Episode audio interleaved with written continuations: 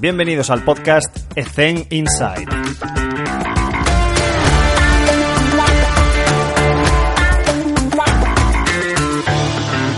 Muy bien, muy buenas a todos. En esta ocasión estamos con Nicolás Maidana desde Uruguay. Nicolás, ¿cómo estás? ¿Cómo te encuentras? ¿Cómo estás, Alex? ¿Todo bien? Todo bien, perfecto. Bueno, por si no lo conocéis, Nicolás es un licenciado, por supuesto, y está actualmente en el Club Nacional de Fútbol de Uruguay, por si no lo conocéis, uno de los equipos más importantes de Uruguay. Eh, hablando de fútbol, ha estado en muchos equipos en Uruguay también, ha estado en baloncesto, ha cruzado también el charco para venir a España a nivel formativo, ha estado en el Numancia, ha estado también en Brasil, en el Sao Paulo, y tengo muchas ganas de entrevistar a Nico para saber cómo trabaja y que nos comente un poco su experiencia y su contexto. Hoy día con tanta con tanta red social y tal no sabemos hacia dónde estamos dirigiéndonos y si existe la preparación física o no. Nico, ¿qué nos puedes contar sobre esto? Bueno, Alex, eh, antes que nada me gustaría agradecerte por esta posibilidad. Para mí es real- realmente un placer poder estar charlando contigo, estando tan cerca y este, y tan lejos a la vez. Sí. Este, y bueno, vos sabes que esto es algo que lo hablo con, con muchos colegas, con muchos amigos, Mm. y es como que hay veces que cuando me voy a acostar pienso, ¿hacia dónde va la preparación física? ¿O hacia dónde la queremos llevar? Entonces, seguido a esta pregunta, es que me gustaría responder con una afirmación que es, la preparación física existe. Y voy de nuevo, con mayúscula y en negrita. La preparación física existe. ¿Y por qué digo esto? Porque es como que, gracias a Dios, como, como el mundo, como todas las cosas, la preparación física ha evolucionado. Hemos pasado tal vez de, si viajamos por el túnel del tiempo, años, muchos, muchos años atrás, pasamos de una preparación más atlética, más cuantitativa, a lo que es hoy en día una preparación física más cualitativa Mm.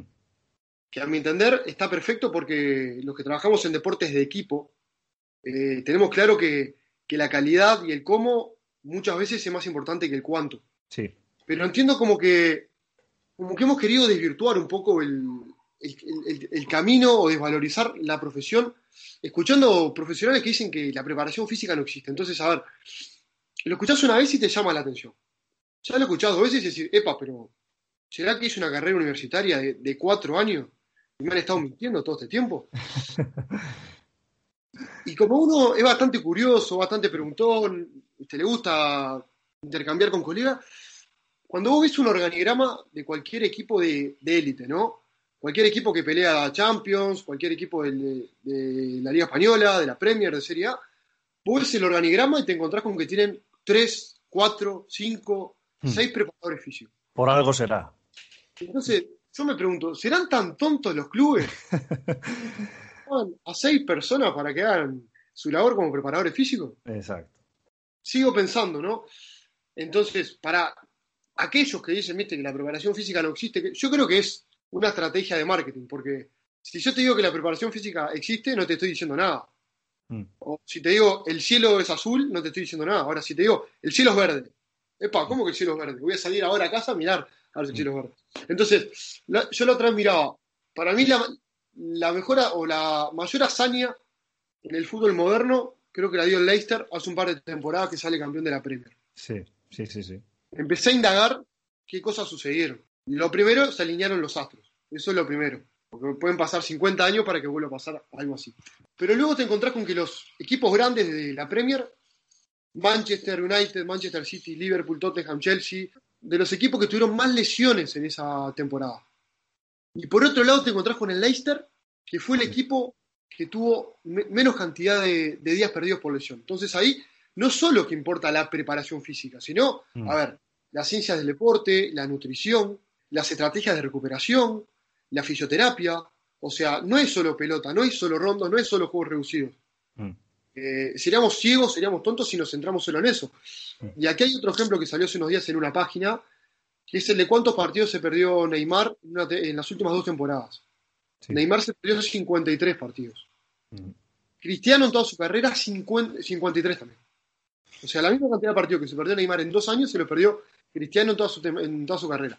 Y Messi 83. Entonces, acá entran muchas cosas. Entran los hábitos, como mencioné, calidad del sueño, el cómo entreno. Y también hay otra cosa importante que for- eh, ya me voy ya voy a empezar a hablar de lo que es el rol del preparador físico. Que es que el preparador físico, además de entrenar, tiene que educar al jugador. Es un educador, que vos tenés que educar al, al, profesional sin importar la edad, en los hábitos, en cómo entrenar y demás. Entonces yo creo que también es como que el, rol del preparador físico ha cambiado un poco.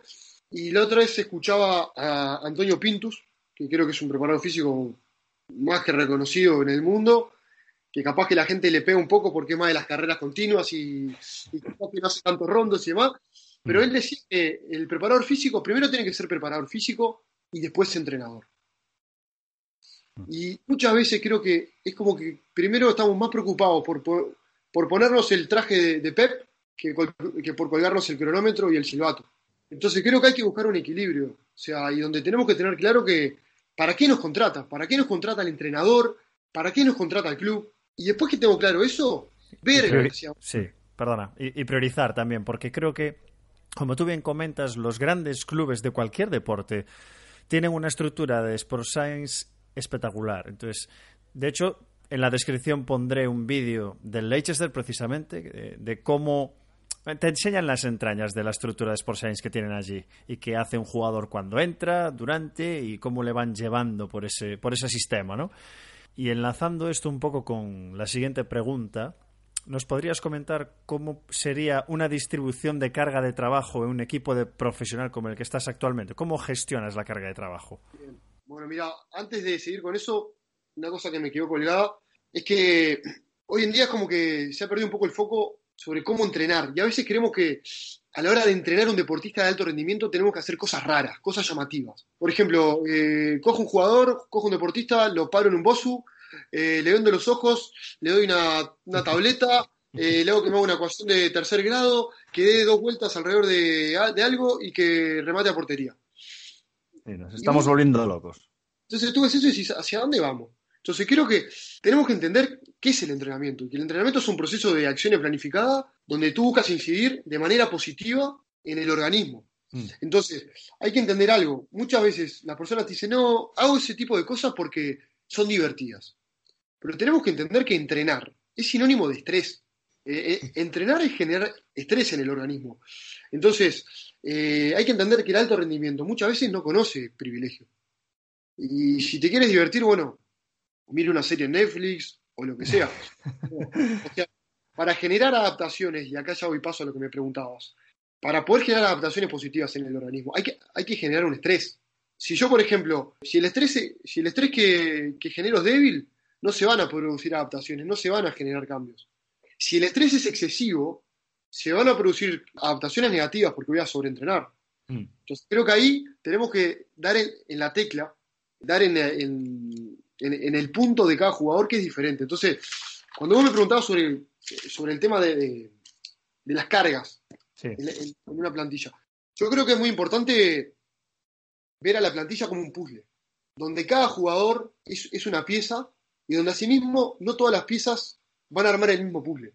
Porque creo que tú tienes que desglosar al equipo en jugadores titulares, jugadores suplentes, jugadores no convocados, sean fichajes a mitad de temporada, después jugadores con mayor predominio aeróbico, jugadores con mayor predominio anaeróbico, para luego, una vez que tenés eh, acá jugador encasillado, buscar darle la, dosis semanal necesaria. Entonces, pensemos en, en, una semana tipo, ¿no? Sí. Los días de mayor volumen e intensidad, ¿cuáles van a ser? Va a ser el el match day menos 4 y el match day menos 3. Si vamos, por ejemplo, a lo que sería el morfociclo eh, típico de la periodización táctica, el día menos 4 sería orientado a lo que es fuerza y potencia, con mayor predominancia de aceleraciones, desaceleraciones, trabajando en juegos reducidos más pequeños, con un número de, con una cifra de metros cuadrados eh, mucho menor, en comparación, por ejemplo, a lo que va a ser el día menos 3, donde se va a trabajar en espacios más grandes, y donde va a haber un mayor predominio de desplazamientos de high speed running. Que, por ejemplo, en la nomenclatura que manejo yo es más 20 kilómetros por hora y donde también puede empezar a haber eh, cierto predominio de sprint. Pero eso, a ver, depende de cada entrenador, depende de cada cuerpo técnico. También hay que tener claro que no hay una receta mágica. Con toda la metodología se ha salido campeón y con toda la metodología se ha ido a la B o a la C. Nosotros tenemos la fase de optimización, que sería el match day menos 4 y el match day menos 3. Y después tenemos la fase de recuperación y de ensayo, que sería el día menos 2 y el día menos 1. Son dos días donde, a ver, la carga va, eh, o el volumen baja drásticamente para hacer el famoso tapering y preparar al equipo para, para el juego. De la mano con esto me parece importante, eh, Alex, decir que es muy común, termino el entrenamiento y decir, bueno, ¿y cómo estuvo determinado jugador? Tenemos que entender que las comparaciones tienen que ser intrapersonales. Yo no puedo comparar a Alex con Nico. O sea, tengo que comparar a Alex con Alex, porque Alex juega en una posición, porque tiene eh, determinada predominancia, su cuerpo, eh, determinado perfil. Entonces, la comparación tiene que ser siempre intrapersonal. Y de la mano con esto, para cerrar lo que me preguntabas, creo que es importante tener algo claro. Obviamente que lo más importante es el modelo de juego. Eso está clarísimo. Mm. Deporte de equipo, donde todos somos rehenes del resultado y donde si no ganamos dos o tres partidos seguidos, nos quedamos sin trabajo. Entonces, está claro que el balón es lo más importante. Ahora, lo que hay que tener en cuenta es que muchas veces, cuando hacemos eh, juegos reducidos, no se reproducen las intensidades que se reproducen en el juego.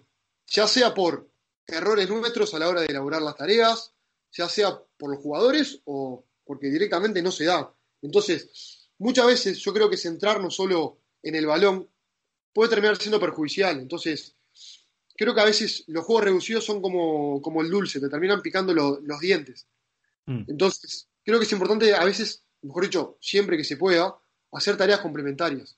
Porque si no termino o sube entrenando al jugador, en caso que me suceda eso, o por el contrario, imaginémonos que entrenamos mucho y alta intensidad. Nos podemos sobreentrenar. Entonces tenemos que tener el equilibrio y tratar de darle a cada jugador lo que necesita. Es muy curioso lo que habías comentado hace un rato de... Es que me vino a la cabeza otra experiencia hablando con un compañero de profesión que está de preparador físico en un equipo de baloncesto de alto nivel. No puedo decir eh, por privacidad, pero le comentaba, oye, ahora que estás en el primer equipo, en el alto nivel, ¿qué cosas quieres hacer que no puedes hacer? Alex, muchísimas, me dijo. Porque básicamente cualquier cosa que propongo me dicen, sí, ya lo sé, tiene que descansar. Pues que si mañana no juega, le hacemos una reducción de minutos. Tú y yo perdemos y tú y yo mañana estamos fuera. Entonces va a haber que forzarlo y va a tener que jugar. Y también quería comentar una cosa relacionada con el return to play o return to training de diferentes procesos de readaptación deportiva. Tú tienes que justificar absolutamente todo lo que haces. Entonces, si tú tienes un return to play, por ejemplo, de 40 días y quieres forzarlo, el entrenador quiere forzarlo, quieres poner a jugar en 32 en vez de 40, pues tú tienes que saber que nuestra planificación, nuestra readaptación es esta. Ahora bien, ¿quieres forzar la máquina y arriesgarte? Bien, puede haber unas consecuencias.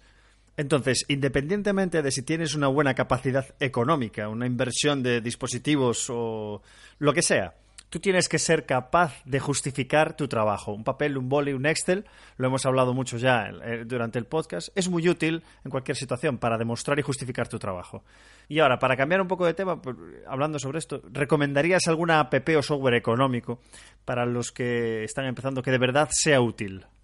Bueno, mira, eh, por ejemplo, una que he utilizado es, es MyJump, Sí. el, el, el del Mesías Balsalobre, que es un, aplicaciones como loco, es un fenómeno. Es una aplicación que la he utilizado mucho para poder eh, hacer las evaluaciones de, de salto vertical.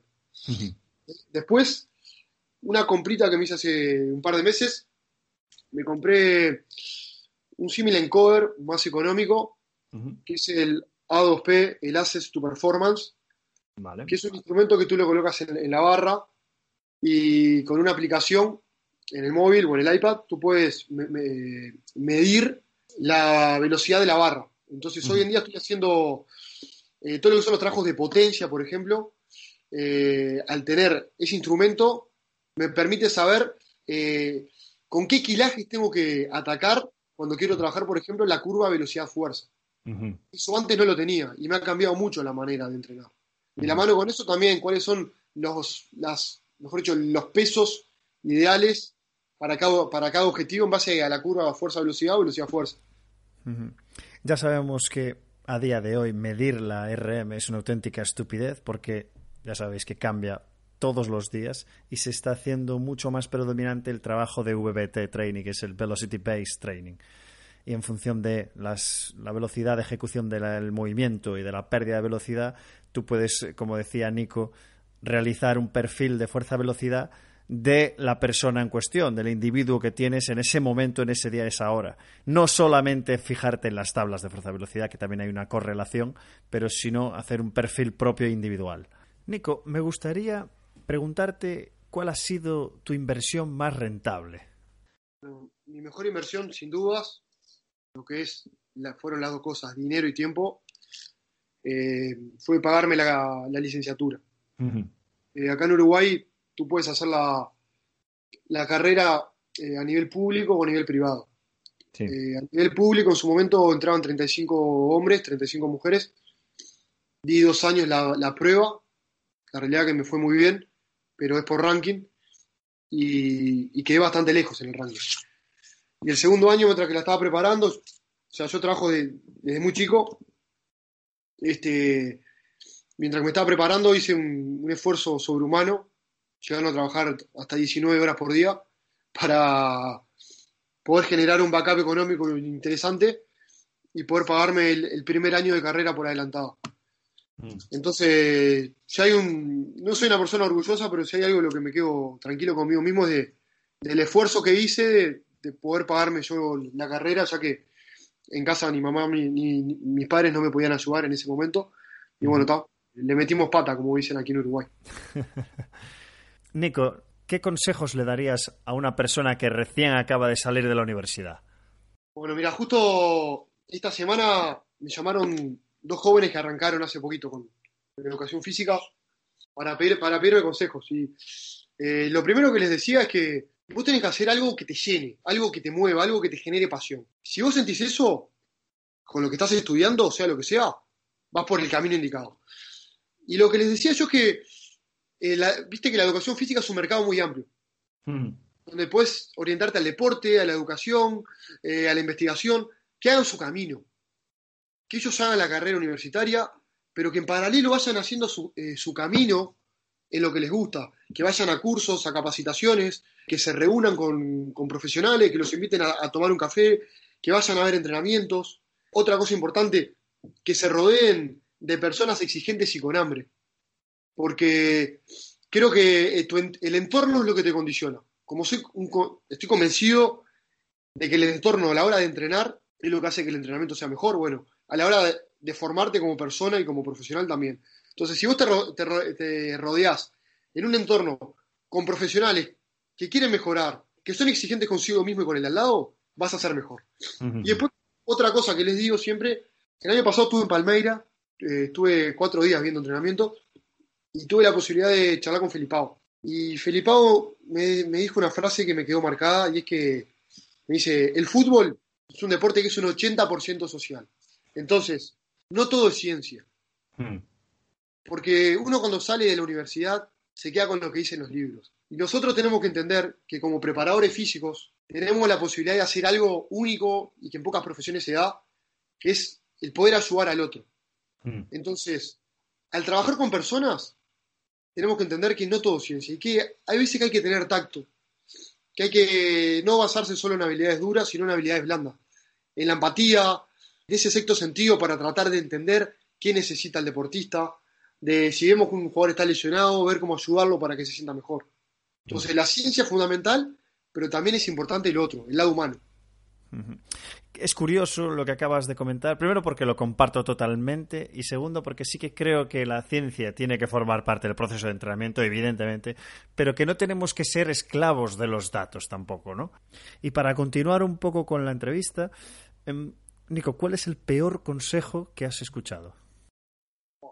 Bueno, uno que me, pasó una vez fue que me, que me dijeron que, que trabajaba mucho, que no trabajara tanto. Mm. Ese fue uno que, que- me, que me quedó marcado y la verdad que cuando lo escuché, miré a la persona y dije, "Pa, va a ser difícil trabajar acá. Pero cada, cada uno tiene su, su manera de, de este ver el mundo y, y Mm. nunca vi una verdad absoluta en la vida. Mm. Me, me quedó marcado. A nivel formación, evidentemente estamos en un gremio que si no te actualizas, si no te formas eh, cada año, estás, estás fuera, ¿no? Entonces, formación complementaria, incluso libros, artículos, referencia bibliográfica, de lo que sea, que nos puedas decir, oye, pues a mí me está sirviendo mucho seguir a esta persona o he leído este libro y me ha cambiado un poco mis tendencias. Bueno, mira, eh, sobre lo que es formación, justo me estás haciendo una pregunta que me la hago todos los días yo, porque aquí en Uruguay no tenemos el mercado académico que tienen ustedes, por ejemplo, en España. De mm. hecho, muchísimas ganas, eh, muchísimas veces me dan ganas de poder irme al exterior a estudiar, pero bueno, también soy consciente que hoy estoy trabajando en el lugar donde siempre soñé, donde siempre quise estar, entonces bueno, eh, quedará para más adelante eso. Pero creo que a nivel de formación, eh, lo que te decía hoy, o sea, creo que hay que buscar algo que realmente te sea útil el día de mañana. Porque, por ejemplo, no voy a hacer una maestría de algo que después no va a tener aplicación en mi trabajo. Por ejemplo, yo creo que es muy importante todo lo que es deportivo, eh, ya sea una maestría, eh, un doctorado en ciencias del deporte, pero también es bueno, que esto lo leí una vez a Chesco Spar, me quedó marcado y lo he hecho y me ha dado mucho resultado, que es incursionar en rubros totalmente diferentes a lo que son la preparación física o el deporte, como son, por ejemplo, el marketing y las ventas. Mm. O sea que yo antes de, trabajar como preparador físico, trabajé como vendedor mucho tiempo en diferentes lugares. Y con el tiempo te me di cuenta que eso me ayudó como preparador físico. ¿Por qué? Porque vos como, como preparador físico, vos estás vendiendo un producto. Entonces, no, no es solo conocimiento, sino también convencimiento. Y voy a lo que te estaba diciendo antes. Entonces, tenemos que convencer a las personas también.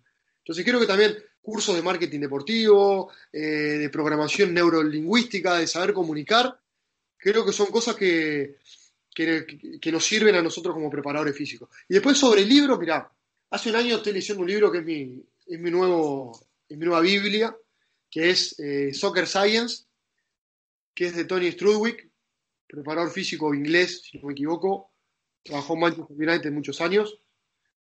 Después otro libro de fútbol, eh, Fútbol Complejo, que es un libro que lo escribió un amigo uruguayo, Sebastián Morales, que él se fue a hacer el máster eh, el máster C del INEF. Sí. Y bueno, en base al máster que al, máster hizo un libro que creo que es de la editorial eh, MS Sports. Y después otro libro llamado Empresarial, pero que tiene que ver con la gestión de recursos humanos, que para mí cada vez es lo más importante en esto de la preparación física. Es un libro de un uruguayo que se llama No más pálidas, eh, que lo recomiendo, es un libro muy, muy bueno que habla, habla sobre eh, las cuatro actitudes para llegar al éxito. Me lo apunto. Lo recomiendo. Genial. nosotros con, con, la experiencia que tenemos siempre pues vamos cambiando cosas, vamos mejorando cosas, entonces la pregunta es la siguiente. ¿Qué error has cometido que nos pueda ayudar a mejorar, a crecer, a, ver, hoy pues eh, hemos cometido este error, lo hemos solucionado de esta manera y nos pueda servir a todos de esta manera, nos retroalimentamos. Mira, primero que nada, er-, errores, o sea, cometo todos los días y a ver, no es ponerme el cassette, como se dice, pero eh, justo ayer hablaba con, un amigo, el error es, necesario porque es lo que te va a hacer mejorar, o sea, en la mm. medida que no vuelvas a, repetir el mismo error. Y bueno, de repente, e-, errores que he cometido, bueno, uno que lo nombraba hoy, o sea, que tal vez cuando era más chico, que recién me recibía, me, apoyaba demasiado en la, en la, ciencia y en la literatura, que es algo que hay que hacerlo. Pero hmm. también está el otro, que es el lado, el lado humano, el lado de, de ese sexto sentido, de que capaz de repente a veces menos es más, percibir qué le puede suceder a una persona y que a veces no hay que hacer todo al pie de la letra como dice un libro. Luego, capaz que ya haciendo lo que es el liderazgo y gestión de, recursos humanos, a veces también cuando era un poco más chico el tema de, guiarme por el prejuicio de una persona. Mm. Y la realidad que, a ver, todos somos diferentes con todo. O sea, de repente, este, hablar con 10 personas sobre mí, capaz que 7 te dicen que soy un fenómeno y capaz que 3 te dicen que soy una mala persona. Porque es así. O sea, no siempre le va a sacar bien a todo el mundo. ¿Viste? Entonces creo que cada uno tiene que sacar sus propias conclusiones sobre las personas, sobre cómo se comportan con uno mismo. Y de la mano con eso también otro error que he cometido, que capaz que a veces he pecado de, angelito, eh, en, confiar, en confiar demasiado en las personas. O sea, mm. creo que uno, yo capaz que soy un tipo bastante abierto y soy bastante sociable, pero capaz que hay veces que tengo que ir un poco más, más despacio. Pero todo eso te lo van dando los años y, y la experiencia. me voy a seguir equivocando y, espero poder seguir aprendiendo y mejorando. Perfecto. Em, última pregunta, que es, eh, ¿qué consejo le darías a tu yo de 20 años? No estoy diciendo que no seas joven, ¿eh, Nico? Qué lindo volver a tener 20 años, ¿no? Tendría más estaría con más vitalidad. Primero que nada, si tuviera que decirle algo, es que tenga paciencia, que, todo el esfuerzo que, está realizando, que está empezando a realizar, eh, va a tener su, su, beneficio a largo plazo, que el esfuerzo paga. Mm. Bien convencido de que hay que romperse el lomo para poder conseguir, para poder cumplir sueños, metas. Y después otra cosa importante que he aprendido hace no mucho, que es aprender a disfrutar de los momentos. Porque hay veces que estás pasando un buen momento y no te das cuenta, no lo disfrutas y después te viene un momento feo, un momento malo. Hay que saber disfrutar de, los momentos. Solo gana uno y se pierde más que se gana, por eso es fundamental esa, gestión de la emoción. Y todos tenemos más pérdida que ganar. eso, está claro. Oye, me, olvidaba de una pregunta en el ámbito personal, que es que antes decías que para ser feliz hay que verse una serie de Netflix y ahora mismo estoy sin serie. ¿Qué, qué serie me recomiendas, Nico? Me preguntaste a mí que soy un desastre con las series. Sabes que estaba viendo una alemana, que ahora no me acuerdo que la terminé de ver, que era sobre el fútbol, que estaba muy buena. Perros de Berlín. Perros de Berlín. Perros de Berlín. Es una serie interesante. Miraré algún tráiler, a ver. igual, ya te, ya te digo, no soy la persona ideal para serie. un desastre, desastre. Bueno, eh, Nico, ha sido de verdad un gran placer eh, pasar este rato contigo, mm, hablar sobre cosas que personalmente me parecen súper importantes, que, sí, que la ciencia tiene que ser un apoyo para cualquier profesional, independientemente si estás en la preparación física, pero tienes, que, tienes que, si estás trabajando con personas, tienes que priorizar con las personas. Y muchas veces todos los papers, todas las investigaciones que salen, aparte de que es muy difícil hacer una investigación a un grupo de élite, que es lo ideal, tener los datos de los jugadores de élite, y muchas veces son de estudiantes de INEF, que cojamos todo con pinzas y sepamos priorizar qué es lo importante, que en este caso, bajo mi punto de vista, es el jugador y es una, una mentalidad que yo comparto con Nico en este caso. Entonces, Nico, de verdad, un abrazo y que te vaya muy bien eh, la próxima temporada y en el ámbito personal lo mismo. Así que muchas gracias, ¿vale? Bueno, Alex, muchas gracias por la, por la oportunidad. Eh, fue un placer poder charlar, intercambiar sobre lo que me apasiona, que es la preparación física. Y bueno, te mando un abrazo y te deseo lo mejor en, esta nuevo, en este nuevo ciclo de entrevistas que estás realizando. Venga, un abrazo. Un abrazo.